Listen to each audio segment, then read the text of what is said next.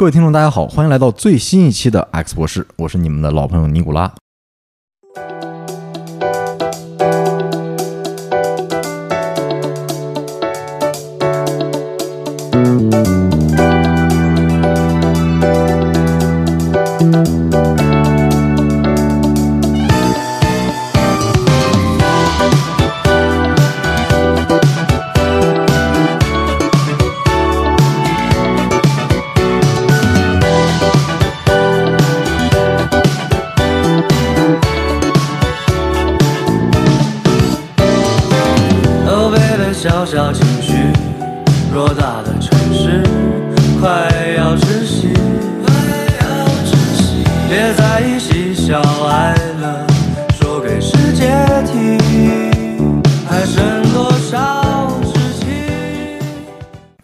我们今天这期节目请到的嘉宾也是你们的老朋友润发，发哥跟大家打一个招呼。大家好，我是发哥。我们今天这期呢，呃，主题可能不在之前任何一个企划之内。对啊，也不是东北超梦，也不是玄学，也可能跟历史稍微沾那么一点点关系跟中产阶级和消费很有关系。啊。对，这这期是跟钱有点关系哎也，不是钱，跟钱没什么关系，跟消费有关系。啊 消费跟赚金币还是不一样的。啊。好，一个是花，一个是赚，是吧？对，这这这次单讲花，呃，对，单讲花，然后啊也不在之前的企划之列。然后这期我们要讲什么呢？就是讲一讲中产阶级的小资生活方式，但是不是现在的，而是大约一百年前，在北京以及华北地区那些什么人呢？也不是中国人，是洋市民们，他们当时的生活方式。嗯，昂萨、昂格鲁萨克逊，对，可以这么说啊，也有一些东洋人是吧？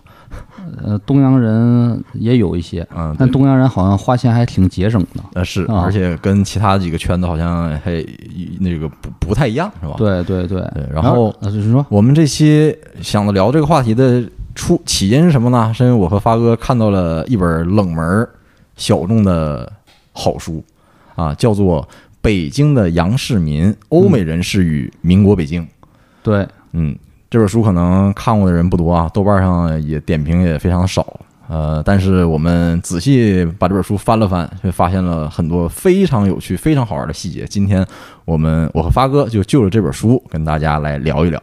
对对对，刚开始一看这本书，呃，豆瓣评价也不算很高，然后评价也很少嘛。对，然后一些人就说这个书没有洞见，对，说主要都是这个光有材料资料。光有材料逻辑也没有洞见。呃我就爱看这没洞见，洞见什么呀？可呀，没没什么可洞见的，就爱看啊原材料，就爱看原材料加工做菜。对，嗯然后就是一下惊讶了，就发现一百年前，就是大清还在和大清刚没那段时间，嗯，北京的这种的洋人在北京的生活，那真是爽歪歪啊！是，现在中产阶级啊，我又要得罪一下了中产阶级一下。嗯像中产阶级爱好的消费习惯、比较潮的生活方式，嗯其实一百多年前的老外在北京全玩过一遍，而且比起来，他们玩的才可能是完全版。为什么呢？因为他们玩的更彻底。嗯，二呢，他们的收入会更高，会更非常高了，应该是。配得上这种的消费。对啊，当时会惊讶的是，发现现在，比如现在流行阿那亚，把秦皇岛造成一个天外飞仙地盘一样，是吧？呃京师的飞地是吗？秘密天国那种的，其实早在一百年前，老外就是把北戴河看作阿那亚一样的，就是一个隔绝于华北世界之外的一个圈层，对对吧？现在流行徒步，嗯，嗯，老外早就玩徒步了，对。而且他们玩徒步是得带着佣人，对。对。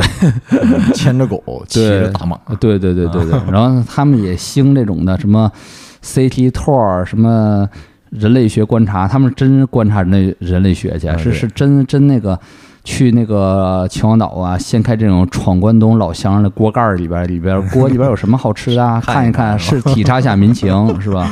然后也去京郊度假，嗯。也住在西山，就是冲毁了那个酒店那附近，西坛呃西坛酒店那附近。西坛，而且他们的玩法跟现在一模一样，西坛就是在包了一块地，他们当初也包地也包地，而且是真包地，自己建院子嗯，啊，而且那个呃那个时代人们就玩车，对对，都有。反正这个慢慢讲来吧对，，慢慢讲。慢慢讲来。提到的这些细节，后面我们应该都会讲到。啊，是是，所以给大家一个启示，嗯就讲一些这种当初一百年消费的这个秘密嗯啊。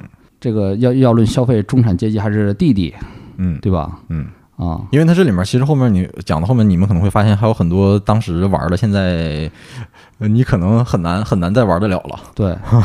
非常之高级，是吧？对对对，一切消费都建立在兜里的金币。对。啊，啊，既然提到一百年前生活在北京的这些洋市民啊，洋中产、洋小资们，那我们首先应该聊一聊这群人到底是什么人啊？在毕竟一百年前嘛，什么样的外国人会来中国，然后而且是来到北京？哎，大家因为大家要知道，北京还不像当时的上海啊，对它是它不是通商口岸，对，嗯，为什么会有什么样的人来到这儿呢？呃，简单的说分四类人吧。嗯第一类人是官儿嗯。啊，是外交系统嘛，嗯，来北京是等于说是驻华的一些什么使节对使节，啊然后相领事啊以及相关人员，嗯。呃，这是第一类。第二类其实也有呃商，但是相对上海可能稍对人数比例少一些，对。都是一些那种个体户少一些，对都是一些大公司的代理，对，最开始来到北京的这个洋商人啊，其实主要是一些大的银行，对银行，然后比如我们今天比较耳熟能详的什么渣打呀，对。汇丰啊，什么横滨正金呐、这种啊。大银行，当时在北京都是有这个叫分部的，嗯，对对而且基本上也都集中在哪儿呢？就是东郊民巷那一带，对。非常的集中。然后这些大银行会带来很多这种西方的雇员，是的，是的。然后还有一些企业，就比如说那个军火企业，嗯，还有一些大的一些那个，比如说那个机械企业，嗯啊嗯因为它为啥进入北京啊？因为这种项目好多都是要跟政府谈，政府打交道嘛对，都是国家政府部门采购嘛，嗯。所以必须在北京，然后跟达官贵人对接嘛，嗯。啊，是吧？呃，第三类其实是传教士。呃对，啊，这是也不必多说，而且他们是可能是来的更早的。对呃要比这个外交人员或者是商人来的更早。对。第四类就是一些等于说是信息传递人员，嗯比如媒体、记者记者，啊，基本就是这四类人。嗯啊，然后他们的人数呢，呃，基本是清末的时候是等于说是几千人，高峰的时期的时候是日本占领北京之前，嗯，啊，那个时候将近也是得有万把人吧，差不多。也就是这个规模。对，然后那个日本占领之后，有大量日本人来了北京，嗯啊，有好几万的日本人定居北京了。这在之前咱们讲的《东北超梦之我是大汉奸》系列里边介绍一些。对，提到过华北当时的一些情况。当时北京其实被日本占领之后，好多日本人做买卖对。当时什么鼓楼啊、西郊民巷、东郊民巷有好多那种日本料理、嗯啊，但是这不是咱们讨论范围，对咱们主要是讨论这区域这批西方来的白人在北京的快乐生活、嗯潇洒生活。嗯然后我我之所以感到震惊，就发现我里边记述了很多细节的档案，还有好多照片儿，就发现他们的生活是咱想象的北京吗？咱印象中 觉得晚清到民国时的北京，你你呃你的刻板印象，尼古拉老师是什么样的？那有可能我在我看来就是大宅门啊，或者是上层大宅门，嗯、或者是《霸王别姬》啊，《霸王别姬》，对这种影视作品里面展现出来北京的正好是上中下，上层是大宅门，白景琦住在四合院中层是啊段小楼啊，然后那个程蝶衣，然后过着中产阶级的 KOL 网红生活，嗯下层是骆驼样，祥子是吧？天天拉个板车 CT 透，然后累一身汗，然后呃那个一年赚个什么一个月可能赚几个大洋，吃碗烂肉面，嗯。还有更底层的，可能就是得是那个。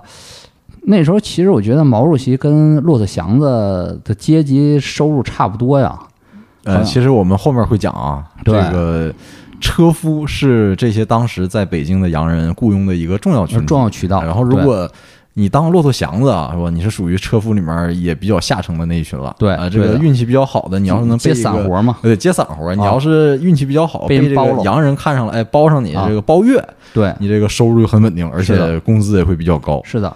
然后看本书，外国的生活是完全完全隔离于这种北京市民生活之外的，是一个等于说是你也不能说是个租界式的生活，因为那个它不像上海，上海是那么区域那么大，对它是完全是画出一个圈儿，然后完全是净土跟秽土隔离的一个人间净土。对啊，人间净土，就跟现在阿那亚也是人间之净土河。北的人人间净土是吧？对啊，就就就就平常秦皇岛人可进不去那个，进不去阿那亚呀，只能是你作为打工的，然后你去阿那亚去确实，理论上人啊是私人商业小区是吧？对呀、对呀、啊，然后那个外国人在北京那隔离比这个更加的更加的彻底，非常非常的彻底。对，因为他们你在他们生活完全体会不到，那是在一九零零年、一九一零年左右的北京，嗯。外边的那种的尘土、战火、嗯。肮脏、死亡，全都飘不进他们那个圈儿里边儿。对，他们主要住的区域就是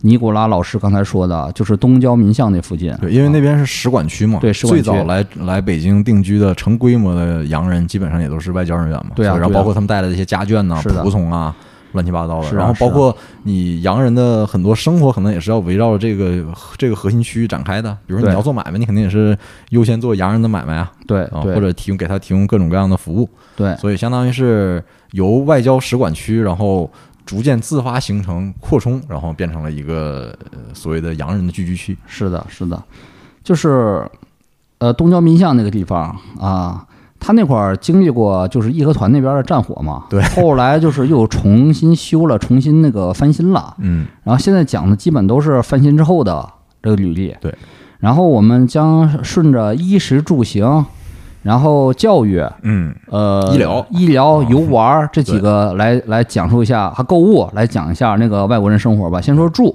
嗯首先，呃，对于那个欧美来北京的外国人，他们整个的生活水平会提了一大截儿。对，嗯，从住上面就能看得特别明显。对，因为就是他们能来到这个中国啊出差的，嗯呃，工作的，其实在本国都算作中产阶级。对啊，是，但是对于那种在英国或者美国、欧洲这种英中产阶级，他们的本身的生活还是非常市民和平民化的。嗯当他们来到远东，他们都记述，他们的生活一下变成了英国贵族式的生活。嗯为什么？因为他们会用很低廉的价格，就会住上一个非常豪华的房子嗯啊！因为当时北京的租金是非常低的。对。啊，一是有这种汇率的差，因为他们可能是用美元或者说英镑来结算的。嗯啊，当时那个呃，那个因为有汇率这个差，所以非常便宜，就像就像你那个你拿着人民币去现在去东南亚那种的感觉一样，或者说你拿人民币去去去呃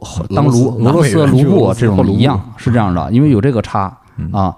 呃，第二呢，就是呃，北京的物价要远低于英国，嗯所以他们能在那个北京就住上一个非常豪华的房子。嗯一般来说，就是已经到什么地步呢？比如说一个单身汉，嗯一单身汉雇员，他们来北京很轻轻松松的就能够住上一个小的四合院，一个院子，一个人住。对啊，一个人住，而且他这个租金只占他工资的也就很低，不到，也就差不多百分之一、百分之几对个位数百分之几的水平对，百分之几的这个水平非常非常低。而且外国人当时对他们租房这个要求还是比较高的。对一般呢都是尽量能住在东郊民巷这种使馆区呢，就住在那儿。他们不喜欢住在院子里。对，如果啊实在不行，然后可能也要找一个靠近使馆区的房子对。为什么呢？因为你靠近使馆区，能享受到自来水儿，对有厕所，有电，对对对，然后外面的路面是铺装路面，不是那个一下雨就成那个粪坑那种。对对 对，是的，是的，所以他们其实。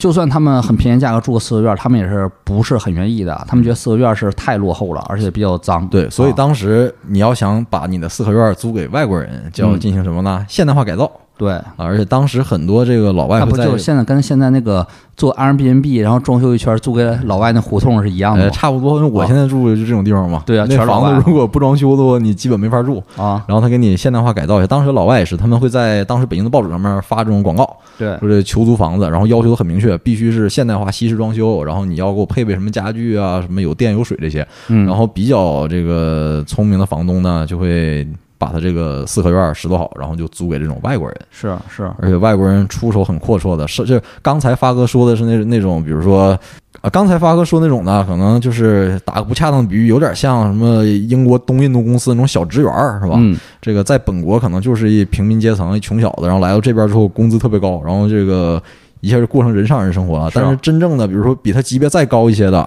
呃，像当时美国有一个二十二十世纪二十年代很有一个很有名的探险家啊，叫安德斯。嗯这个人其实呃，在当时他可能也算，可能也不见得算得上是富豪这个阶层吧。嗯那肯定是比那个一般的大公司小职员要好一些。然后他在北京能住什么地方呢？一买呃一租就是一个占地超过一英亩的院子。对，一英亩啊，这不是一个四合院，这差不多是可能是他把几个院子哎凑到一起这种一个聚落，直接租下来。多少间房子呢？一百六十一间房子，住多少个人呢？大概是呃给自己配了将近二十个仆人，啊，对，一个人哦，一个人啊，很正，很正常，很正常，非常正常啊。然后我看他那个里边公寓的照片，嗯。他当时一百多年前那个公寓啊，嗯。比咱现在这个外交公寓要好啊，看着。是。咱这外交公寓一比起来，一百年前的，比起他们还是太简陋了哈。是，这完全是那种欧洲贵族那种住宅那种范儿，啊，是啊。就就你想象中那个，壁炉是吧？对对对对对，就是那种巴黎啊、伦敦呐、那种有钱贵族那种的房子，而且你你看那照片，根本想不到这是在中国。对。啊，当时那个赫德嘛，赫德当时在北京住过一阵儿嘛，嗯。当时书中是怎么记录的？他的住不光是一个大宅子，很多的佣人，然后他的所有的用品都要从英国进口，进口，嗯。写写了很非常非常详细的购物清单，包括什么指甲刀，嗯。一定要那个刮胡刀，一定要那个切面非常的刀，片锋利刀片锋利，要准备什么多少个刮胡刀，然后那个必须有叉子、盘子，都得从英国进口，嗯对。啊，打包过来的，而赫德当时是相当于是中国海关实际上的负责人嘛，对呃，就被迫 任用他作为那个海关负责人，是老有钱了呢。是非常有钱啊。当时那个，所以他们在那儿生活是完全、完全、完全仿照欧洲贵族的这种方式。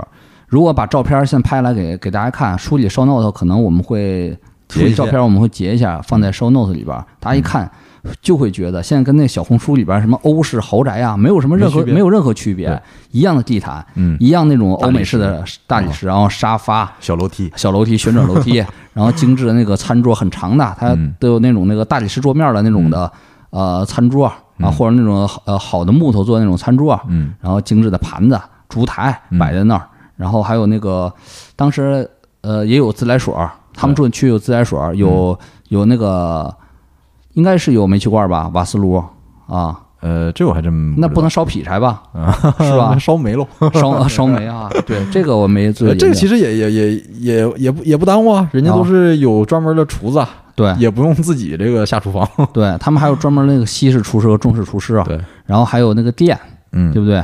然后那时候，然后那个还有车嗯啊，教衣食住行全都有，这种还有专门的洗衣工，嗯他们那个用人是，呃，干什么活儿都有嗯。啊，维持这个，而且这个书里面翻译的这个是有些资料应该是从档案翻译成的中文嘛，然后有一些老外当时在这边的回忆录，然后他就说这个呃他的仆人都是分成等级的，对，就是比如他会说我的这个首席仆人，嗯。其实首席仆人按照这个如果他是英文原文，我猜应该是贴身男仆或者贴身女仆，对，这种叫首席仆人，然后门童管家。呃管家可能是管家，就是那个《解放江歌》里边儿嗯那个老黑人的那种形象，就管是管着所有华人的劳工的，嗯啊，因为他不想参与劳工之间的这种的问题。嗯这仆人咱可以现在就讲，这个是一个非常有意思的问题。嗯呃，我看了这本书，突然意识到一个核心问题：什么核心？你想保持一个所谓的小资产阶级的精致优雅的啊那种干净的小红书里边描述的那种生活，有一个重要问题，嗯就是这活儿谁干呢？哦是你自己干吗？你一月在北京那个，比如说你挣个工资，然后还合租一个房，然后你想保持一个就是小红书里的优雅生活，不太可能啊。呃雇钟点工是吗？啊，对啊，因为你得有人给你干活啊。你听听，你要如果想有娱乐和消费，嗯那首先前提就是你这些比如吃喝拉撒、衣食住行收拾的事儿，嗯不是你干的，嗯，是有人帮你干的。对，啊，所以这帮欧美人能在北京过上所谓的贵族一般的生活，因为他们有大批的中国佣人。因为有中国佣人的原因，就是也是他们工资非常非常高，在中国工资，就是在民国初年，大约就是在一九一八年、二零年这左右吧。嗯一个最最普通的啊，很我都惊讶了，听这数字，一个最最普通的给一个报社写兼职的一个作者，他的周薪是五十大洋。呃，是五十大洋还是五十美元？啊，？是五十，我说错了，是五十美元。对，啊，一个月的薪水差不多是二百美元，两百美元啊然后200美元。按照当时呢的汇率，他要把美元换成大洋。大洋。啊。啊，这个比较复杂，我也查阅了一些资料，嗯。这个然后这个书里面也提到了一些，然后我比对之后，基本上可以得出来，当时一九二零年代左右，嗯一美元大概可以换成两大洋。啊，嗯，那就是说，差不多就是一个月能赚四百个洋子。对，一个报社的小记者兼职啊，兼职工资这是啊啊，外稿作者请兼职这是兼职工资，因为这个人他后来写了一篇报道那个济南大劫案之后，嗯。升级为高级那个作者了，嗯。然后他一年一个月的工资是九百美金，嗯。九百美金，按你说一千八百大洋哈，嗯当时与此同时，咱那个毛主席他老人家在北京的北京图书馆的北京大学图书馆的工资是八个大洋啊，八个大八个洋子嗯啊，差了多少倍？大家算算。所以当时那个他们这个收入啊，一一个月挣几百美金这种收入啊，几百个大洋甚至上千大洋的收入，当时他们的仆人一个才他们的工资才差不多是十十几个大洋十十几个大洋，一个月就在十几个大洋。十到十几个大洋就搞定。然后我们啊刚才说的那个骆驼祥子是吧？如果你要雇一个洋车夫啊拉洋车的车夫，包月就是这个车夫二十四小时为你家服务，对，然后这个只服务你一个人，随叫随到，嗯，一个月差不多是二十个大洋。对，随叫随到司机二十个大洋，所以说。他们就算招募很多很多的佣人，也只占他们家庭收入的非常少的一部分，可能只有百分之五、百分之十。百分之五到百分之十。嗯然后那个，所以说在北京工作的白人全都有佣人，嗯最起码是两个以上。就刚刚说呢，那个单身汉是吗？挣职员的很普通的小职员单身汉，他来北京是住的一个院子，嗯有两个中国男仆为他服务，嗯贴身男仆为他那个做饭、洗衣服，给他打扫家里边儿啊。他们都是普遍觉得。只有两个以上佣人才能把他们的生活哎照顾的一尘不染。你随便拍照片儿，桌子上都是干净的，嗯都是拍出小红书那种出片儿。嗯所以说我反过来想，是不是你们真的想要过上这样的生活？那你需要两个家庭服务员儿嗯才能达到这样的水准对啊！你的收入，家庭服务员的收入占到你家庭收入的百分之十，你才有这个资格。嗯那意思现在比如说北京请家庭服务员就算六千，然后一一万二，你得赚到十二万。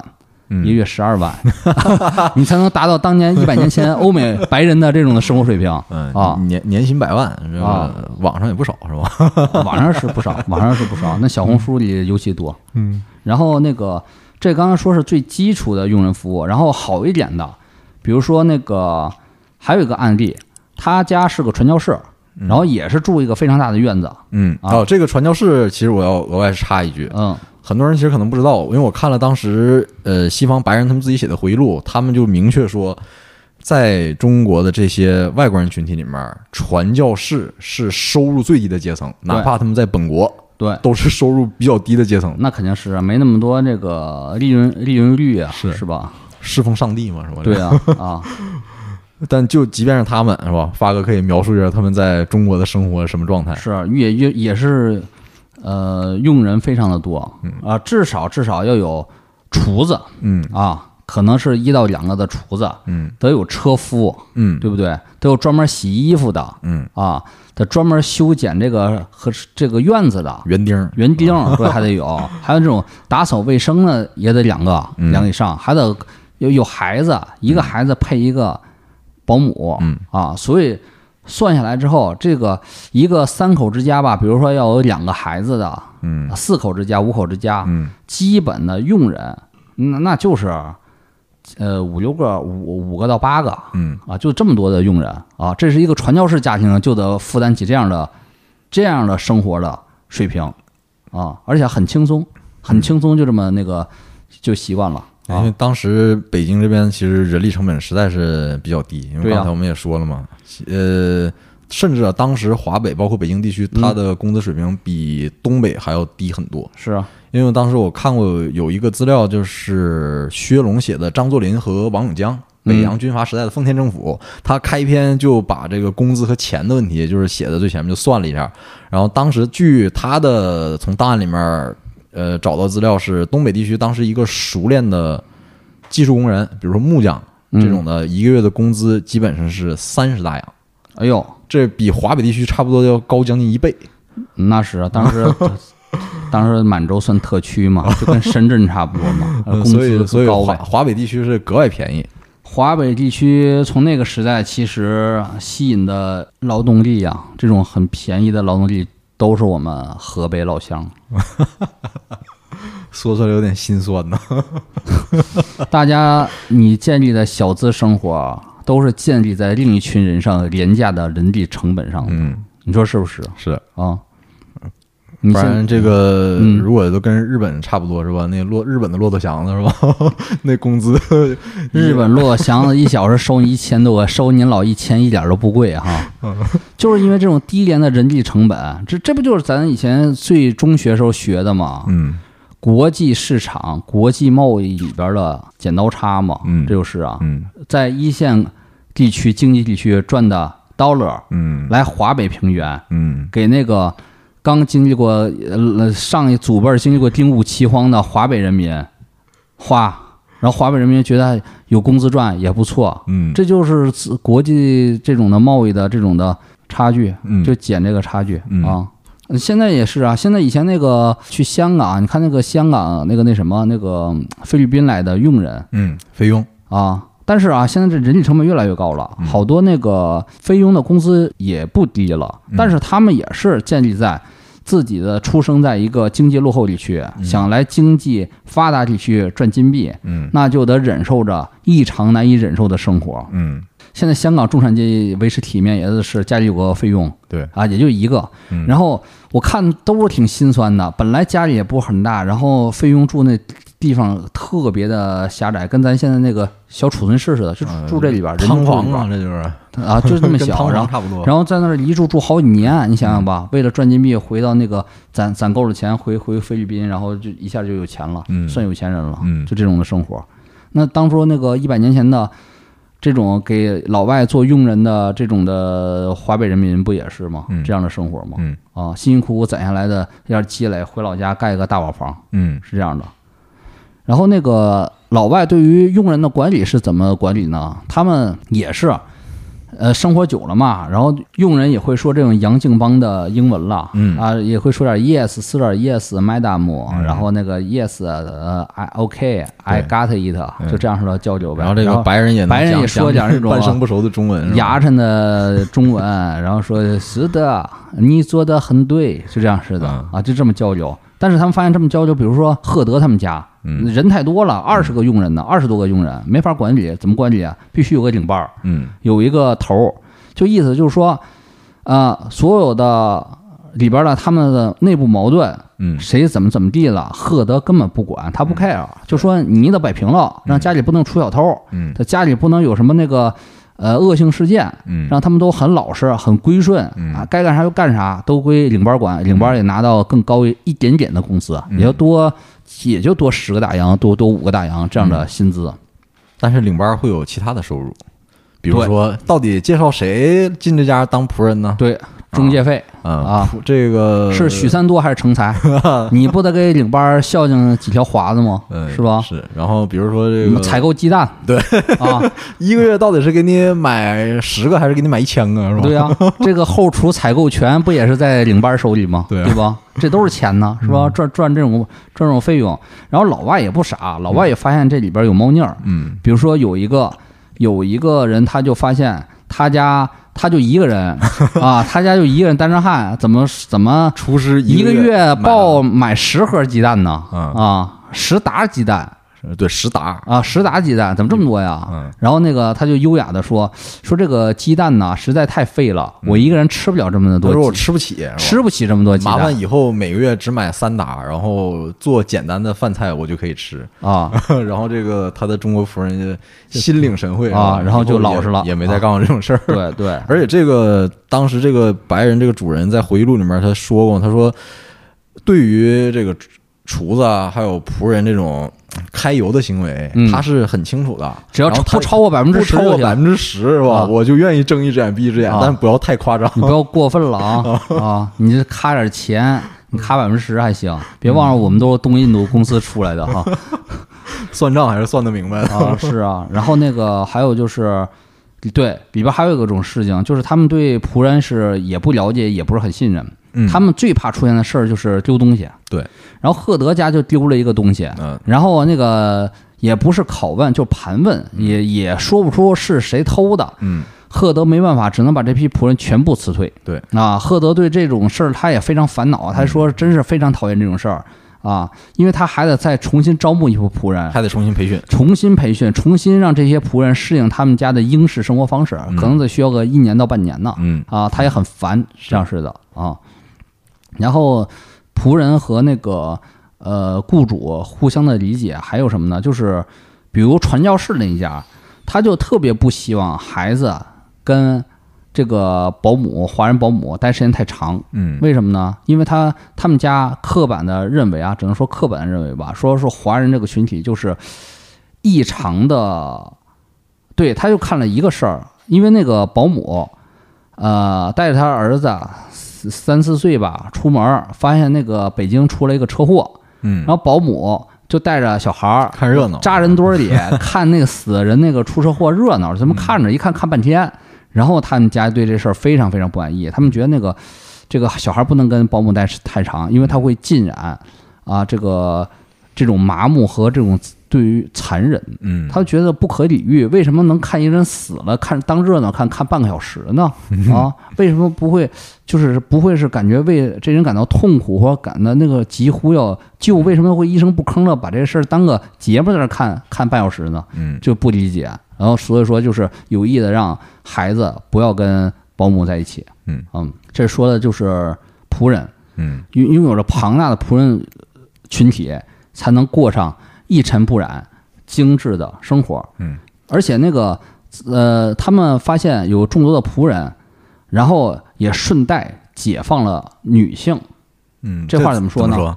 因为在那个他们搬过来的家庭，好多的就是妇女在本国，就白人妇女啊，在本国是家庭妇女，啊，要做家务的。要做家务。按照他们之前的理念，这本书有一句话给我特别强的冲击，嗯在英国、欧美看来，嗯中产阶级是不配享有娱乐的权利的啊啊。什么叫娱乐权利？就是说你不去干家务啊，你去看戏，你去看电影，嗯你去看音乐会，嗯你去徒步，嗯你去阿那亚嗯，啊，你你这你都不是你这阶层该这都不是中产阶级应该干的事儿。中产阶级就是老老实实干活老老实实家庭家庭就不错了。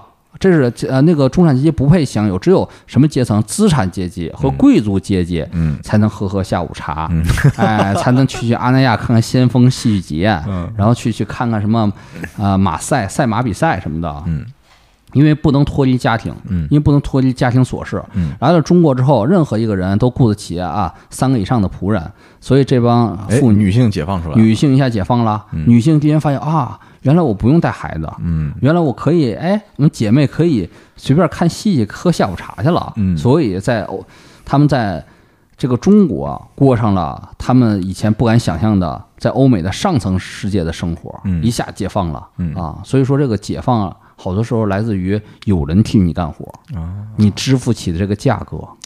啊分析的挺透彻。呃我也是看书里突然一下悟了，是吧？你想要在中国现在复制精致的生活，嗯那是说明你付得起别人付不起的价格，嗯对不对？对啊，而且你得承认，有你就是占用了，或者说那个利用了这种的价格差，嗯让一些呃落后地区的人低低廉成本让你服务，你必须得认识到这一点。嗯你不要以为你你天生的高贵，你只是运气比较好 啊。就跟那个了不起盖的茨比第一句是啊，别人不能像你一样喝下午茶，是因为没有你这样的条件嗯啊。你要如果有这辈子过得这么顺利，嗯，那你就谦虚一点是。啊。然后这个说完了住啊，也说完了仆人，其实可以聊聊当时哎，对仆人，我还想讲一个啊，还想讲一个，为啥要说谦虚一点呢？我嗯。突然想到另一个案例，嗯。其实那个低廉的占用这种人力成本，中国自古也是有的嗯，但是不要就是他们就是普遍外国人、白人评价中国仆人是非常的麻木、温顺、嗯。吃苦耐劳，嗯。能耐得住一切的这种的痛苦嗯和这种这种无聊的生活，他们觉得是一种特啊对，而且还特别的，他觉得他们特别的是。呃，评价很不好听，是特别的怎么说胆儿小的一类人，嗯，就是天生什么那个像懦夫，嗯天生像懦夫嗯啊。但是呢，他们来中国时间还是太短，不太了解机理。嗯呃，讲个别的案例，大家都知道徐霞客，嗯，徐霞客为什么能够漫游中国的那个年代，因为首先徐霞客出身是世家，老有钱了对他不是啊。他不是白丁出身，啊，而且他不做官的原因是因为当年他的父亲还是爷爷涉及到了当时明朝的科朝科场舞弊案，对。所以不让他考科举，啊，而不是他不二代呀，是的而不是他不想考，啊，所以他家 家里面本身很有钱。另外一个，大家只看到了这个《徐霞客游记》里面这个徐霞客游山玩水，哎呦，大地理家、旅游家是吧？好像是跟那个峰哥或者徒步记里似的，好像一个大脚板子，穿个破徒步鞋，然后背个背个破包，然后走遍千山万水哈。其其实徐霞客也是雇了不少挑夫的，是而且对这些挑夫老狠了，是啊不干活拿鞭子揍。啊这个《徐霞客游记》里头好像从来不写，从来不写是吧？哎，然后那个这富游其实是是吧？而且那个我看知乎有帖子特别有意思啊，哎，我怎么就没从徐霞客游记里看出那是明末了呢？嗯，对吧？那是因为徐霞客人家是贪二代呀，人家是那个有豪豪客啊，是吧？嗯但是历史大家那个还没看到徐霞客家族的后边，嗯徐霞徐霞客家族的 B 面后半段故事是什么故事呢？是江南奴变，听过吗？哎呦，真不知道这个。啊，江南奴变就是在明末那阶段，天下大乱，大洪水了。嗯然后那次看似温顺、勤劳、能忍耐一切的这些奴仆们、受不了了佣人们，开始就是现中化了，就变异了一下，非常残酷。徐家被满门灭门了，哎被被他们的就是奴仆们灭满门灭门了。啊，还有这故事啊是江南奴变，当时那江南这种事儿非常多啊。大家只看到历史 B 面，没看到那个洪水滔天的时候嗯，又是一个什么样的场景嗯啊？所以说，我跟大大家说，如果你这辈子运气不错，要谦虚别跟徐霞客似的大鞭子抽着，别觉得你家是贪二代，你你就你就牛逼嗯啊！都只要是那个呃。那个白人还没感受到那个洪水，他他们都是压先知嘛，一看是势头不对，都撤了嘛，嗯。就外资都撤退了，都是 啊，嗯。然后这讲了用人这点讲了，然后就讲了个行嗯，一十，先先讲十吧，嗯。讲十。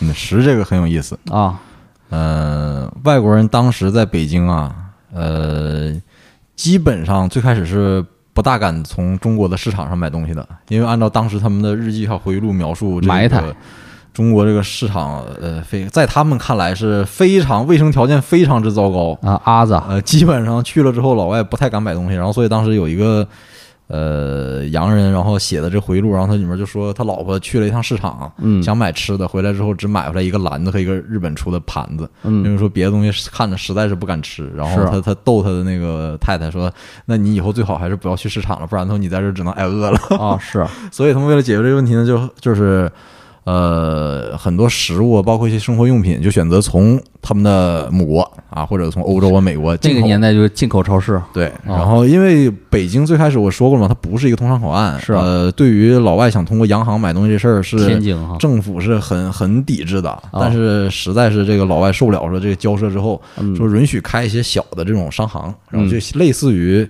哎，咱现在外交公寓里那杂货店是吗？哦你可以买一些这个进口食品、什么进口商品什么的。现在北京也有啊，什么嗯绿叶子、杰尼鹿对什么的啊，买点什么，还有什么什么肉，咱附近还有什么是什么肉店，卖嗯火腿什么的，啊，米歇尔肉店。米歇尔肉店啊，对所以，所以中国可能最早的这种西式的百货商场，哎，这个洋行也是从这个时候开始逐渐出现的。从最开始小的那种杂货铺，然后变成了小商店，然后再变成了大商行。，对对，其实那时候那个老外逛的也有啊，他们外国人 S SKP 这种的，嗯还有个精品购物指南。嗯，北平精品购物指南，然后里边印的东西你都感觉不到这是在中国，对就是完全的洋要啥有啥。要啥有啥，都是洋货、嗯啊，当然价格也不菲，嗯也不是中国人普通中国人能买得起的。，对，啊而且当时他们很多东西呢是没有现货的，嗯，你只有这个派啊派仆人去把单子递上来，然后这个再进货去对，啊，然后当时这个已经到多夸张的程度了呢？呃，就是你想吃法国面包吗？哎，嗯有这个原材料法国进口的，嗯可能这个烤面包当然肯定在中国给你烤了。想喝这个红酒吗？哎，嗯有这个真是这个法国进口的，嗯，有的是从法国进口，甚至是进口原材料，然后把设备拉到中国。呃然后就在北京以及你们河北一带，然后就酿酒。是啊，据说据老外说是吧？据说那个酿出来的红酒品质还不错，哎照法国的不差啥。是啊，嗯我们那个昌邑酒厂说有一百年历史，但是一百年前谁建的，他可忽略了哈。对，啊，然后那个，然后这是吃，然后购物也讲了，然后那个讲一讲，行，行，哎，出门这事儿其实挺有意思的。之前我们说过，这个有钱的人家你可以雇一个人力车夫嘛，一个月二十大洋嗯也不贵。但你要是想有更高级的玩法，这也是可以的。比如说我不坐人力车，开小轿车，有没有？嗯北京当时是有的，至少在二十年代，嗯，你就你有钱你可以买车，然后如果你不买呢，你租车也是可以的。这嗯租车就很贵了，当时这个小汽车租一天的价格差不多是二十个大洋，对，一它天20个大洋其实现在跟现在消费也很类似。如果你想在三里屯儿，然后摆一些谱啊，嗯你现在租一天，那时候车像对标于现在奢侈奢侈品的车，相当于那个豪车豪车，豪车说错了，豪车嗯。你现现在你租一天那个法拉利，差不多也是一个普通北京上班族一天的工资吧，也差不多吧。嗯可能吧啊，没租过，嗯但是普通车倒是便宜。法拉利之前那个咱们不写稿吗？嗯便宜的说什么几个小时是三千，一个小时什么几小时？你要租一天，可不也得一万块钱了吗？也得呀嗯，对吧？正好是对应嘛。对，而且当时在北京租车也可以按小时租，啊一般是第一个小时三个大洋嗯，啊，然后往后是递减，最后就是每小时两个大洋。但是呃外国家庭不抠这么细，都论论天儿包吧。对要打这时间差的，民国时代也有网红嘛，也是民园拼车嘛，然后咔咔咔一拍，然后租也租租一个什么那个啊，这没看到相关资料啊有可能有吧，啊但是那年头儿要是打着时间差租车，那大概率可能是骗子。啊你想当时那个 对这种服务的需求是最旺盛的。对对对，因为他们租车主要干啥呢？因为租车一个是商务场合，嗯啊，商务场合开着这种租来大车，但是有有的家庭也买车，你这点你忘了提了。对，因为当时其实车的价格也不算太贵吧，当时一九二零，可是对于白人来说不算白很贵啊。呃，当时什么价格呢？一辆美国产的福特汽福特汽车啊，嗯这大概一九二零年左右啊嗯，在北京的售价是一千九百大洋。这还不贵啊？这家毕毛毛毛主席打 打工打多少年能买起这车呀？可呀啊，八块钱，你想想，一年是八十币子，嗯八十币子毛十年是八百，毛二十年是一千六，二十年二十年工，然后那个当打二十年工买得起一个那个一个福特，福特那个福特型汽车还是以便宜著称的对啊，有流水线了吗？对啊。不便宜了，一千一千八百大洋，那合着现在也也一百万呢。嗯，差不多吧，啊，差不多。啊，那也豪，绝对是豪车呀！嗯等于现在你买个那啥路虎可能还不止啊。啊，那差不多吧，反正是当时那个别看贵啊，但当时北平的车行，北京车行可不少啊。嗯我看了一下那个名单，怎么说得，二十家车行，嗯有二十家公司在做汽车代理销售，我就特别纳闷儿啊！你说当时的汽车代理销售，不可能这个所有的开店人全是外国人，嗯，那肯定有一大堆中国人就在那时候开车行了。嗯，你说那时候就开车行的中国人，民国四 S 店呐，那那将会是 多么令人向往啊，嗯，对吧？那也是老钱了，嗯。那现在估计也都身成名退，家族呃那个洛杉矶、旧金山、新加坡了，是是吧？也不可能现在还在东四十条嘛。因为当时大多数的那个 四 S 店都集中在东四牌楼。啊，对呀、对呀、嗯就说当时有这个渠道和脑子经营这生意也是很牛逼啊，是吧？非常非常牛逼。也不知道咱听众有没有爷爷辈儿的是干这个的，有空跟唠唠老百姓车行那些事儿 啊。这个嗯卖卖车的要求太高了，实在不行，那年代您爷爷辈儿有坐过车的，也可以跟我们唠一唠你。爷爷辈儿拉过车也行，你爷当过骆驼祥子，给这个外国老爷包过车也行，这样的啊，痛诉革命家史。然后当时那个给那个外国人家包车的，也不是普通骆驼祥子那形象，骆驼祥子还是偏穷的，嗯然后凑钱买辆小车。嗯，但是这种给洋人家包车的，嗯都是属于精英出租车战士。对怎么说？相当于滴滴，相当于韩国那模范出租车是吗？相当于滴滴专车。滴滴专车差不多骆驼。祥子是滴滴快车，他们是滴滴专车。咋说的？开个那个啊，是不是？呃，G L G L G L 什么？G L G L 八啊嗯，开个什么那个呃什么那个凯美瑞啥的嗯啊，还有资格那啥，在那个时候。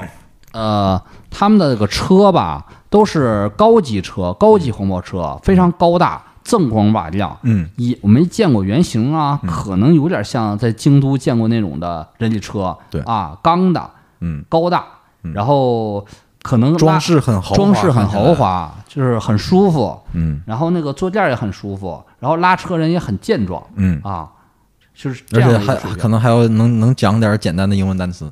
对对对，今天进那个英文单词，嗯，然后这种的包车可能一包也会包很长时间，可能甚至到好好几年或者几年。嗯，以前那个有个电影电视剧叫《北平狼烟》，还叫《狼烟北平》，刘佩琦扮演的，他就一直特别想包车，啊，呃，混成包车，混成包，给人拉包车这样的。他刚开始是给人家拉包车，嗯。后来那个七七事变了，破落了。嗯。然后就那个一下就那个随着时代洪流卷进去了，啊，这是行。嗯。然后我们下一个 part 说的是上学吧，对。医疗和上学吧，对。啊，统一说，这可以说，嗯，因为那个为什么你知道为什么这两个可以一起说吗？呃，为什么？因为医疗和学校最早啊都是传教士群体带进来的，呃，对嗯，所以你比如说北京后来可能很有名的一些医院，比如说啊协和呀，啊，对吧？就是最早那个时期成立的。是然后比如说还有一些学校啊啊，比如说我们过去老听到的什么燕京大学啊，这基本上也都是传教士群体啊，还有医生群体他们来建立的。是。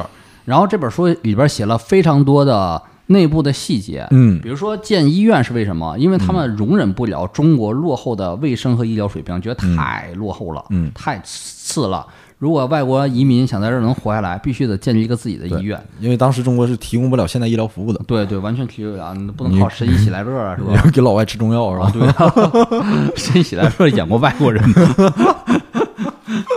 啊，反正就是他们觉得不行，不完全不能融入中国这，他们觉得中国医疗水平实在太差，必须重建。嗯，所以相当于我们当时啊在非洲工作，说让你去那个非洲社区医院，你看一看，说你也不敢在那儿治。啊，对呀、所以现在遗留下来的老牌医院全是那个时代建立的产物。对，比如说现在不光是北京了，中国最有名的这个协和医院啊，啊，当时就是呃，这个资料上面显示是有很详细的资料的啊，它有大概二百多个床位，对，然后最高级的单人病房多少钱一天呢？一天是十五个大洋左右。啊啊，这是最高级的一等一等病房。是啊，其实现在也都有对应的。你现在玩和睦家就是这个价钱。现在哦比如相当于可能它的最便宜的这种床位，有点像现在协和医院的国际部吧啊，挂个好哎，几千二。其实现在这一切都有，这对应就是和睦家呀，啊呃什么美中怡和呀，这种的嗯私立医院呢嗯都有啊。对啊，而且那个现在私校也有啊，嗯啊，对私校也有这个一会儿可以讲啊国际学校是吧？啊，国际学校啊。哦，为什么建立国际学校？当然，他们完全不信任中国教教育体系。第二个大点就是，他们都是觉得在中国是过客，对在这儿出生的孩子，未来还是要回欧美的中上层社会的。对所以在中国就等于说为未来在打基础，对纯纯的西式教育。对，而且啊当时这些最早在中国建立这种所谓的国际学校，呃师资力量非常强的，很多都是耶鲁鲁、哈佛毕业生这种毕业生，英国比如说牛津、剑桥的毕业生来这边的国际学校当老师教小学生或者是教初中生。对，无论是从语言，从那里边的学科，嗯还是更重要的是教文化。嗯虽然他们身在中国，嗯但是里边传递最正宗的欧美文化，嗯就什么呢？比如说，呃，一些游戏嗯啊，踢一些球啊，打一些球啊，体育运动啊，还有一些西西方的社交技巧，嗯，都是在这个学校教的。他们特别怕自己的孩子变成一个纯的，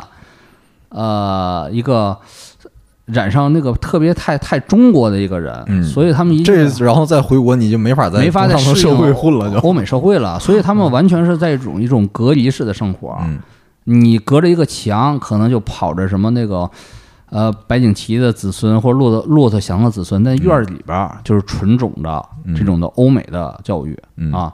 但是那个那个年头，不知道有没有华人社会能够上这种学校上学啊？这种那个私校不是这种大学啊，是这种小学和中学，不知道有没有？可能有的话也是非常非常难进。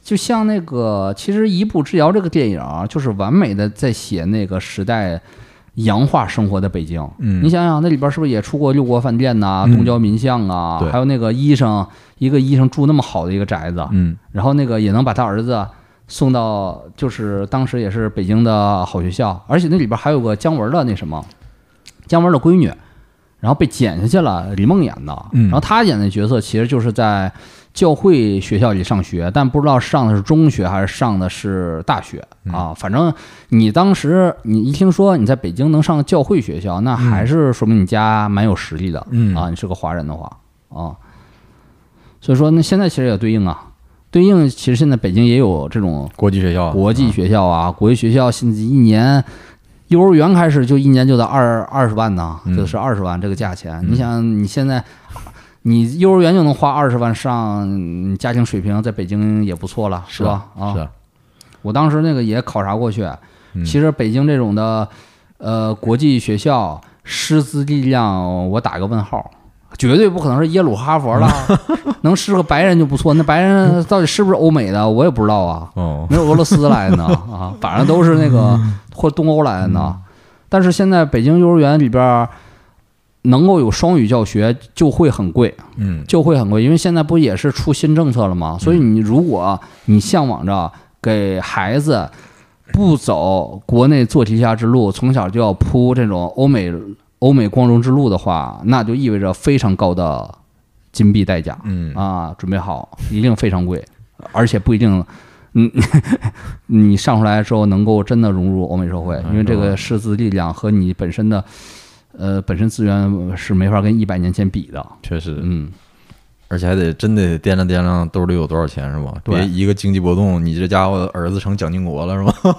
蒋经国那还不错啦，那这个这个蒋介石当年在上海滩不也是送他孩子上这种学校吗？上来一国国际学校啊。一不小心这不是破产了吗？后来不也上国际学校了吗？上苏联上国际学校去了，上莫斯科上国际学校了啊。呃也也也行吧，也行吧。哎，你说这个，我那时候突然想起一个事儿，特好玩儿。我就是当初去俄罗斯旅游嘛，然后给我、我雇那导游，嗯，他就上那个莫斯科哪个大学我忘了，莫是莫斯科大学吗？有吗？莫斯科国立，反正好像是莫斯科国际之类的。嗯哎，我说你怎么上这儿上学来了？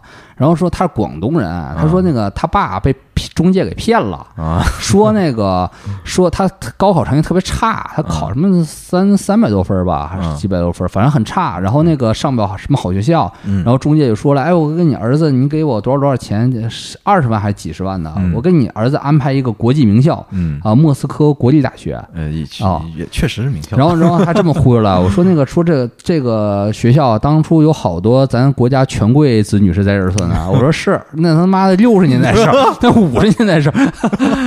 然后他他说是啊，我过来之后才知道我，呃，就是光有钱没见识被忽悠来了，他莫斯科上学啊，然后一连学几乎没上，出来直接打工了，嗯就当导游了，挣点金币啊。然后那个呃，学校和医疗也讲完了，差不多再讲下个 part 吧，讲重点了，嗯，消费和娱乐。对啊，这讲现在跟中产阶级一样，第一个点，西山旅游嗯，啊，现在不也实行这个露营吗？因为你现在在北京，如果你去京郊徒步的话，啊，或者露营的话，呃，去西边的比例是非常高的。房山嗯，对，很多点儿都是在西边儿。啊啊。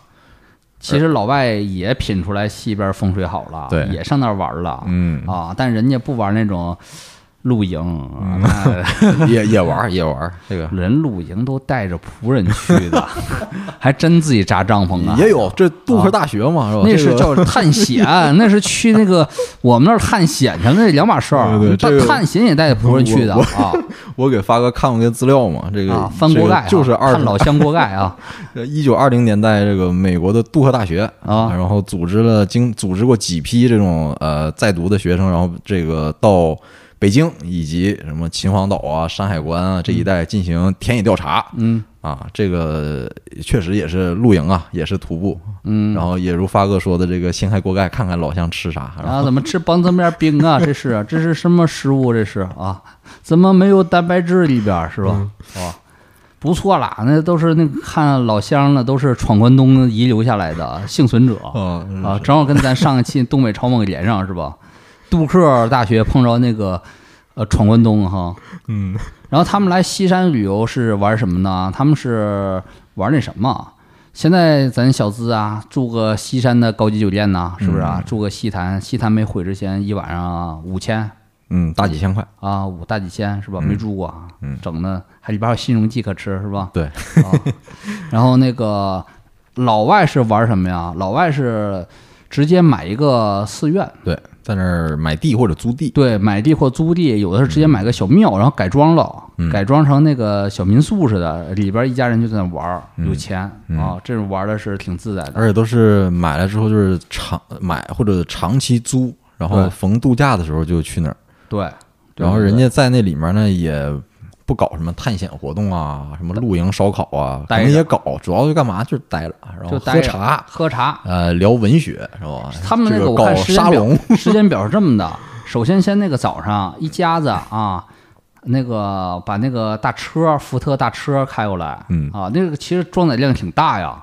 啊，比咱现在好多小经济实惠型车装载量大。嗯然后从那个东交民巷直接开往北京那个西山，对，时间一小时十五分钟，是然后我先开过去，嗯。然后美美的，哎，就那啥，掏出雪切，嘬两口，然后让仆人们去准备那个茶饭，然后塞两口，一划了，一爬，然后走吧，爬山，爬到那种的徒步嗯。爬山，然后那个拿着猎枪打打小麻雀什么的，打打兔子什么的。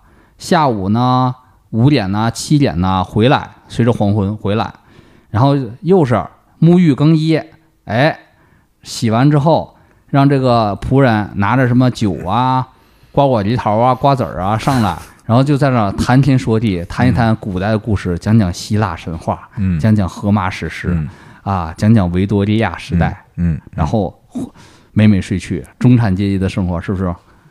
这算小资了。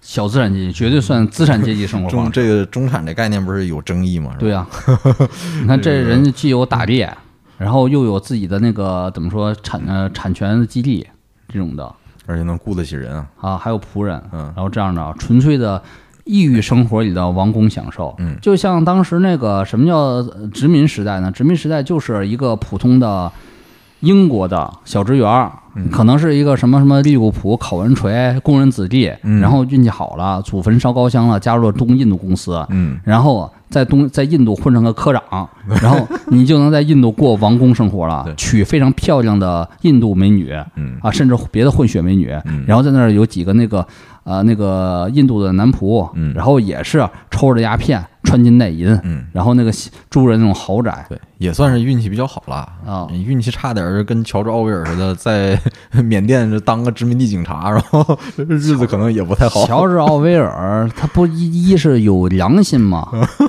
文人嘛，良心大大的好嘛，不愿意奴役这个呃被殖民地人民嘛。第二，他可能也是这个，就是因为一直穷，所以才当了作家嘛。啊，那个什么，穷也良心嘛，什么苦厄出出作家嘛，啊，这种的。再说他在缅甸活也没那么差呀，相对的，相对的嘛，相对的不了只十八个仆人是啊，相对只是没过上这种 开不上福特汽车对呀、对呀、只是相对没过上这种特别奢，但是绝对生活嗯没听说在殖民地你白人活得差的是吧？你白人在殖民地住住当房，嗯然后那个也吃炒饼，送外卖没听说过。然后这是一个小型，然后再讲第二个重点了，就是当时也有阿那亚，对，阿那亚可不是现在才火的啊，嗯，阿那亚自古以来北戴河这片地儿就是风水宝地，风水宝地，度被人看见了。啊。然后当时那个来北平的洋人啊，近一点去西山去度假，嗯。远一点点就会中呃那个中间距离的就会选择去秦皇岛，对，就是北戴河，就是阿那亚那片地方，对。啊，他们其实位置比阿那亚更好，嗯。就正经的北戴河景区这块儿，嗯。就现在还有好多遗留的别墅这块儿。嗯，哎呀，哎呀，是那个疗养圣地是吧？对，就那片儿，因为那个阿那亚这块儿地儿，在当地侨鸟看来很偏的一片地儿。嗯。啊，没有什么那个历史的积累。嗯。他们来都是在那儿建别墅，然后也是在那儿那个完全隔离出一个圈层，然后也是我们这种的河北人呢，然后上里边当那个奴仆，然后伺候这样的，然后游泳、嗯。打沙滩排球，嗯，然后晒日光浴。对，啊，有小布是吧？小布小小布 因太为当时很多这个也骑自行车是吧？小小这个阿那亚一带的外国人的小别墅上面也都停着这个自行车。对呀、对骑自行车啊而且在那看来，他们完全体会不出这是一个中国的海滩，嗯这跟一个欧美的度假胜地完全一模一样嗯啊！而且物价也很高，嗯，都是有钱人才能去那玩。对，而且这个地方当时在全国还是比较有名的。到这个比较好的旅游季节，上海啊、天津、山东还有东北地区的一些外国人，啊，有钱的外国人也会来呃北戴河这边来度假，而且当时北戴河绝对是旅游胜旅游胜地，为什么呢？基础设施搞得非常好，嗯，呃，每天啊就是坐，如果你当时坐京奉线火车是吧？这个每天三趟嗯，到北戴河和山海关一带，然后比阿那亚班车还多呀啊。对，每天三趟。然后一九二一年的时候，北京和北戴河之间开通了飞机啊哦，航线单程六十大洋，六十大洋啊！对，你来这阿那亚过人上生活，你掏不起这个，等于是 现在坐头等舱一样啊 嗯啊！你要掏不起头等舱钱，就不要来阿阿那亚了哈。六六十大洋，相当于这个当时两个东北熟练工人的一个一一个月的工资。对呀啊，就是你得普通工薪阶层拿俩月工资买张飞机票是吧？啊，对啊，相当于你现在能买得起，你就是不是买得起啊？你把这种北京到东京这种头等舱嗯，当这个喝白开水一样的那个，买法是吧？就跟那那个打滴滴车一样的啊，这种这种的话费，然后然后然后你你就可以这么玩啊，差不多是。所以说现在我看了唏嘘是什么呢？就是说现在所谓的咱这个中产阶级、小资产阶级的消费，其实都是对于欧美资产阶级的模仿啊，对不对？而且这人一百年前就玩的，玩的是原版的，嗯，咱是玩的是兑了水的，都是啊。对，比比对，比如说北京，你现在你你你你找不到赛马场了是吧？对呀、而且那个这 当然，可能因为我们这儿也也对这项运动也没没这个文化传统，比如说咱也不打板球是吧？啊，兑了水的意思就是说，好多人的消费档次并不能够支撑这种生活，但他们提前就是透支了来支持这种生活啊。或者是咱没钱玩个百分之六十版本的嘛，也算享受到对兑水版的。啊，买车就什么盖板是吧？是啊，它其实一切都建立在极强的经济基础嗯和一个那个经济上游嗯人群对经济下游人群的一种利用嗯，的基础上才 OK。而另外一个可能就是中国毕竟富起来的时间还是比较短嘛，所以你之前刚才说的这个西这个当时英英欧洲的中产阶级，他们刚来北京的时候，认为自己就是如像在欧洲一样的话，其实是没有资格进行这种消费娱乐的夸张的消费娱乐活动的。啊其实他们可能是经历过的周期比较多，是吧？是啊，所以这现在哪儿类似于这种呢？呃，其实东南亚吧，嗯，是吧？越越南有点有点降维了，是吧？有点降维了。然后好多人非常想去曼谷嘛，非常想去胡志明啊，啊就感觉在那儿享受到了。其实你享受到是类似一百年前欧洲人来北京享受的是一样的嗯一样的故事。嗯哦，经济发达地区对经济落后地区的降维打击。嗯，当然，这个呃你可以从多个角度来解释了，啊也可能说，比如像当年说，哦，这个火车发明了，促进了英国这个各个阶层之间的流动。原来这个贵族老爷坐马车，穷人腿儿的，现在是大家都可以坐坐这个坐火车，是啊吧？分层了，经济舱跟头等舱是一价格吗？差好多倍呢，是吧？啊，嗯就跟好多人都可能不说了这个 啊。然后这是玩儿，嗯，然后这是当年玩的跟现在玩的一模一样，嗯一模一样啊。那度假有，电影院其实也有，其实可以，也可，我觉得可以说一说。对呀、当时其实电影院也是非常高端的、非常先进的消费。嗯然后那个电影院其实在当时在北京也非常多，放映的都是最新的美国大片儿，片甚至有有的那个戏院是专门放日本电影，因为是日本人投资的，日本人投资的，他放片儿这啊。个不会，他不太会放美国这种国家的电影。对对。呃，比如说我当时看到他搜集这资料里面这个电影院的列表，一下看到一个非常熟的，嗯。这个这个电影院英文名叫做 The Capital，是不是首都那个 Capital，是国会山那个 Capital，哦是 O L 结尾的那个，然后翻译成叫什么呢？叫光路电影院。然后这个名字，呃，你可能不太熟，但是对于一个沈阳人都会非常非常熟，因为这是沈阳最早的电影院，就是这个光路电影院，日本人投资的。沈阳那个影院修的时间可能比北京的这个还要晚一些，是一九三六年才修建的。对他这里面就看到，然后后面备注上面写的只放映日本电影，因为这是个日本，这是日本人建的电影院。是是。然后老外在这玩了还有舞厅，在里边就跳舞嗯。啊，就是蹦迪，然后还有那什么，还有其实更夸张的，其实姜文那个电影表现了，嗯。叫西山天体营，啊。就在里边就是都裸着大家啊。搞这种那个派对。嗯，呃，所以那个姜文这个片儿还是做了非常多的考据的考据的，只是可能大家不一定能看出来啊。嗯藏得太深了，是吧？他其实反一部那个邪不压正，就是北京上层社会的消费与生活，非常上层的嗯那消费与生活啊。然后还有那个什么，就是关于这个性这方面，嗯，当因为那个来到中国的外国人，男女比例严重失衡严重失衡，所以他们有严重的那个性问题没法解决，嗯所以他们必须得也有渠道。而且另外一点，当时这些使馆区是有很多卫队驻扎的，是啊都是军人，那全是光棍儿。是啊，然后它有一部分是有一些来自于外国的服务人员，嗯比如来自于欧洲的或白俄的这种的，还有什么呃朝鲜、东洋的，对都有。嗯啊，但是好多选择是选择是包养对，啊，就是他们选择就是中国这边比较好看的吧，然后就是进行长期的这种包养关系。对。但是这个价格其实也低的可怜，每个月差不多是五十到六十个大洋。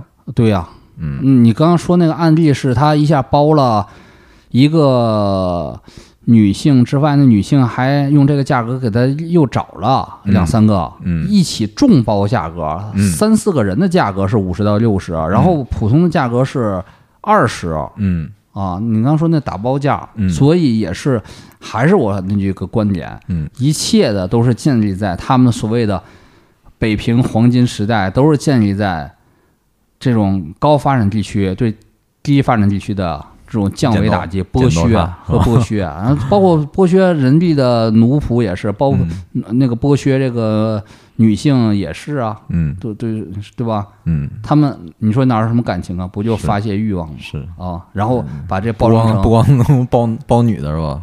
还可以找男的。啊，对，还有男的，哎呦，男的给的可低呀、就 看那案例我都愤怒了。是啊，就这个说那个有一个人他好男色，然后他就上哪个胡同犄角找去，对这玩个一次。当时是，如果你是找女性的这个性工作者的话啊，一般给的价钱是五到十块，这个这个这个价钱就很高了。一次吗？呃，对，一次啊，这很高了，这就然后男性这个我都这而且很可对，很可能这价钱还是宰客之后的价格啊。那你知道男的给多少钱吗？给三毛，两到三毛，给他两到三毛，太夸张了，这个。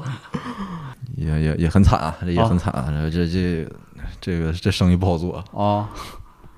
其实以前我看本书，就这种生意自古就有，嗯，南宋时代就有，那这个啊。当年电影《绣春刀》里面不有这桥段吗？是啊里面周是周一围嘛，调侃他那师弟，让他师弟他勒索他师弟要钱，师弟没钱嘛，啊。然后他说你这好身板儿，京中这个有有好龙阳之势的王公贵族不少，你去卖屁股是吧？啊。就告诉他，啊，是这是，然后再往下讲吧，讲那个嗯。还有一个是跑马，哦，当时北京有非常大跑马场对，啊，每年都可能要举行个几次这种大规模的，就是马赛也好，还是马会也好，是啊，这种这是咱没玩过，就不太这是懂了。这是上流社交，非常上流社交，嗯有点类似于现在。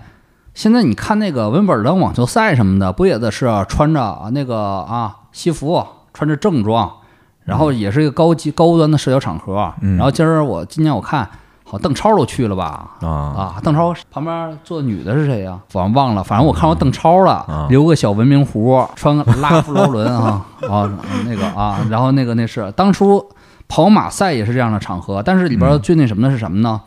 这有一个非常歧视性的一个政策，就是跑马赛几乎不会让中国人去参加。如果中国人作为奴仆进去，必须得佩戴特殊的叫做徽章、标签之类的东西。呃这受邀的人都要带一个这个对，受邀华人，对。只要是你是华人，不管你是奴仆，还是那种还是上流社会受邀参加，都得带个小标签挂个小牌儿嗯，证明你是这个嗯。啊特许进入的。对。啊，然后还有一大堆那个当时北平的中产阶级好热闹的，就扒着杆子，对，扒远处扒着杆子也得穿得漂漂亮亮的啊。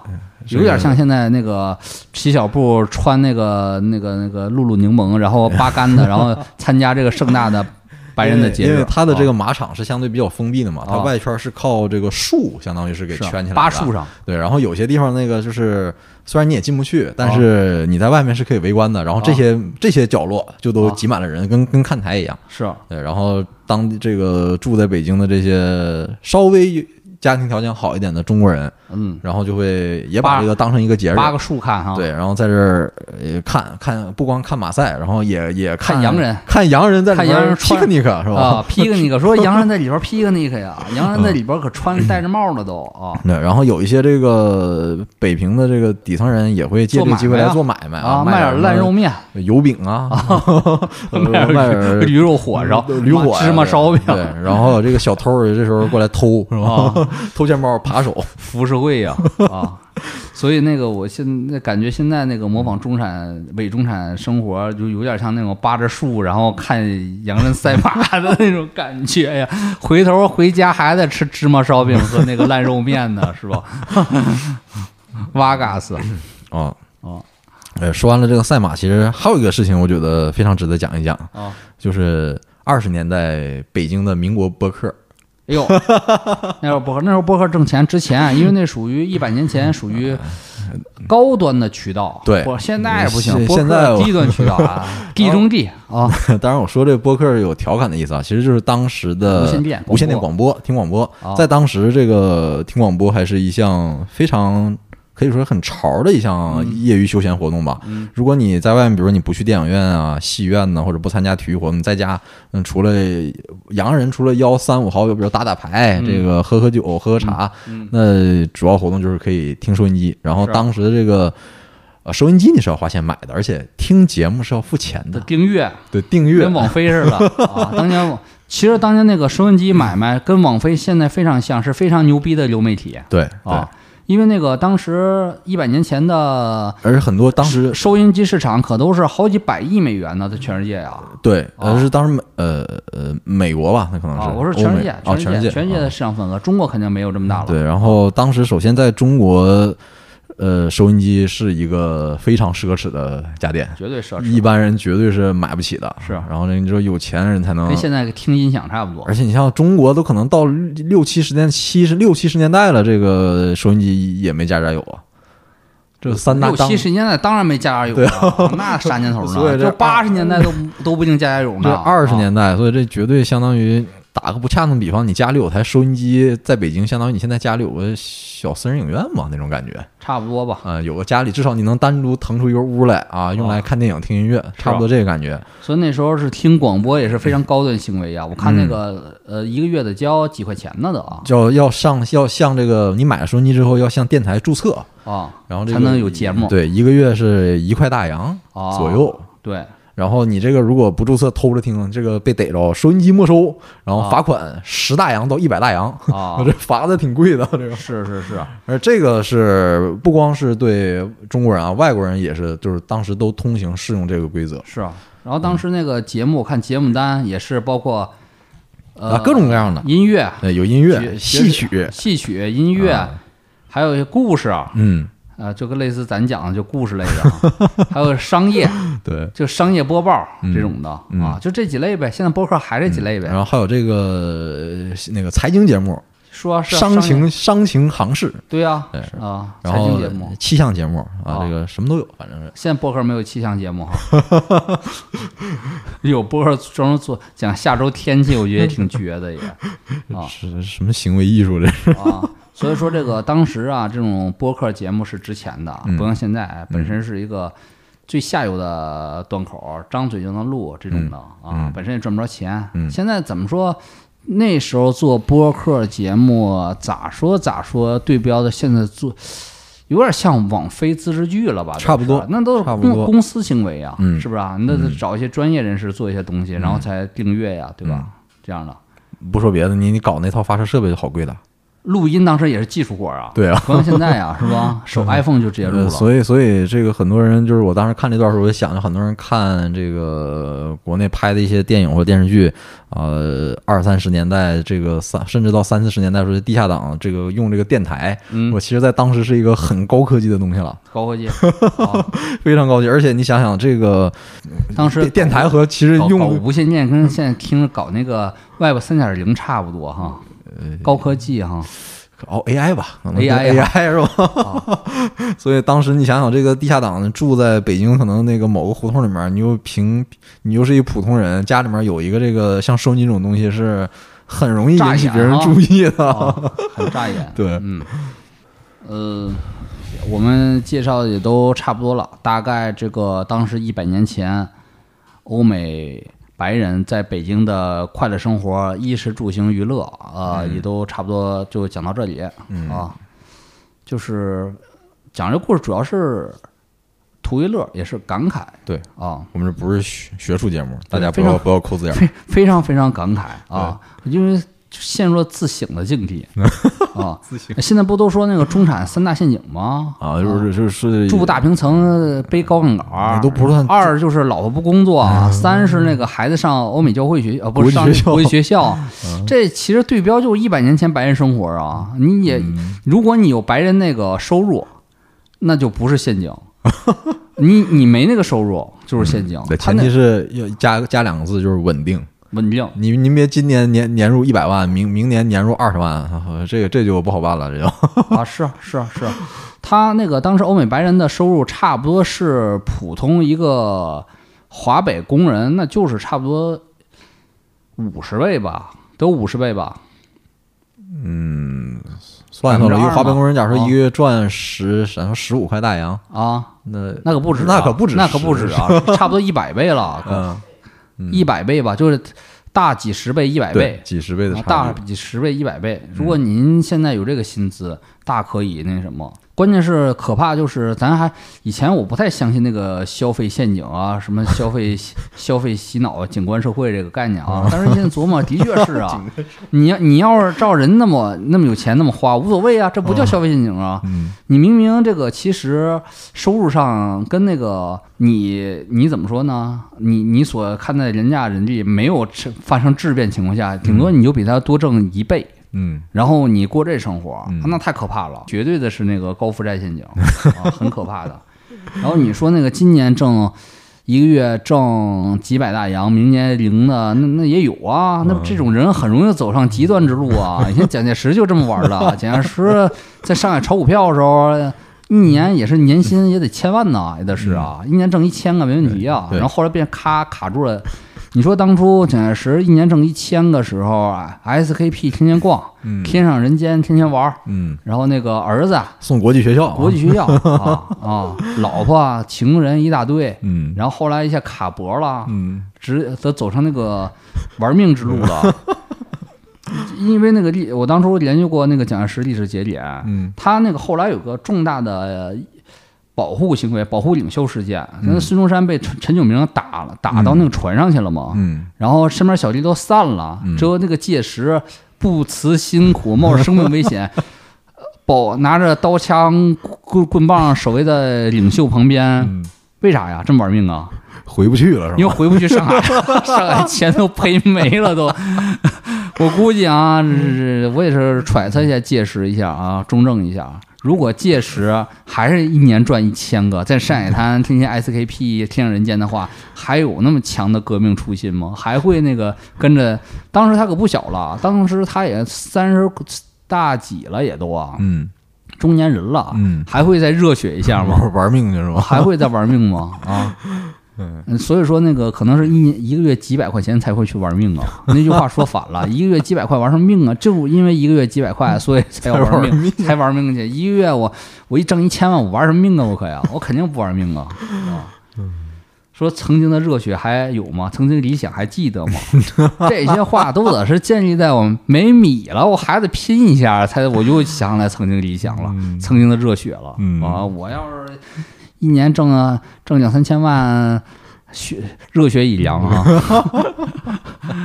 每每中产阶级消费，我天天福瑞泰格、露露柠檬，然后徒步，然后 然后在在那天天住西坛酒店啊，天天那啥，天天我在北京我租一个把七百多平米上星河湾顶层，就是金巧巧他家我租下来，我 盘下来，我天天在那儿喝着香槟，然后俯视着那个中国尊，然然后看着这个整个朝阳区，嗯生活嘛，是吧？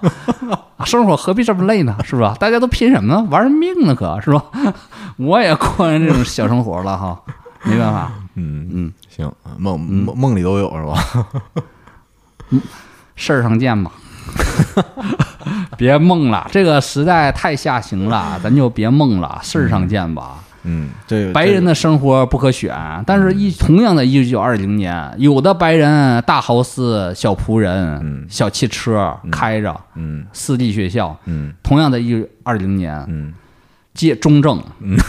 重新擦拭了他那个抽屉里生锈的枪，对，又插在腰里裤腰带里了，走了。嗯。然后那个润之，正是那个润之，肯定没在北京跟他们八大树看跑马，玩露露柠檬，肯定也是在这儿湘江评论的？湘江评论了，然后背着包回老家湘江评论，是不？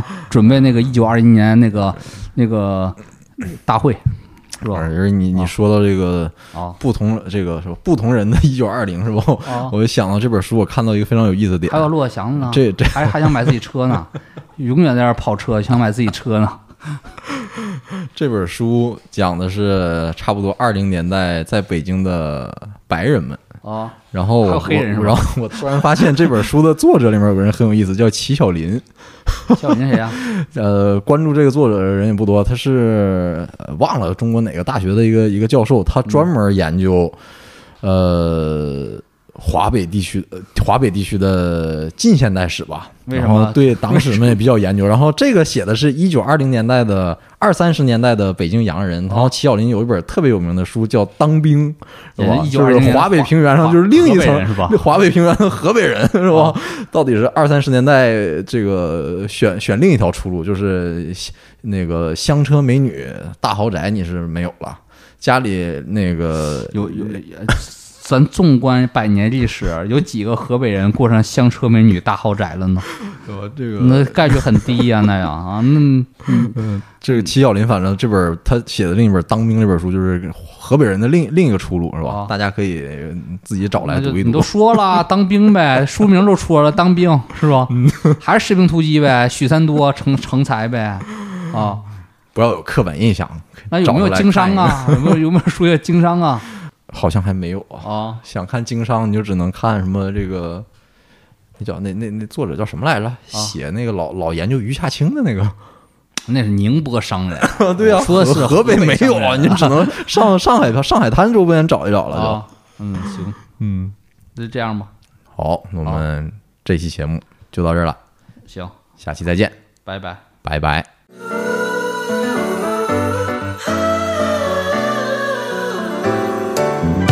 bye ba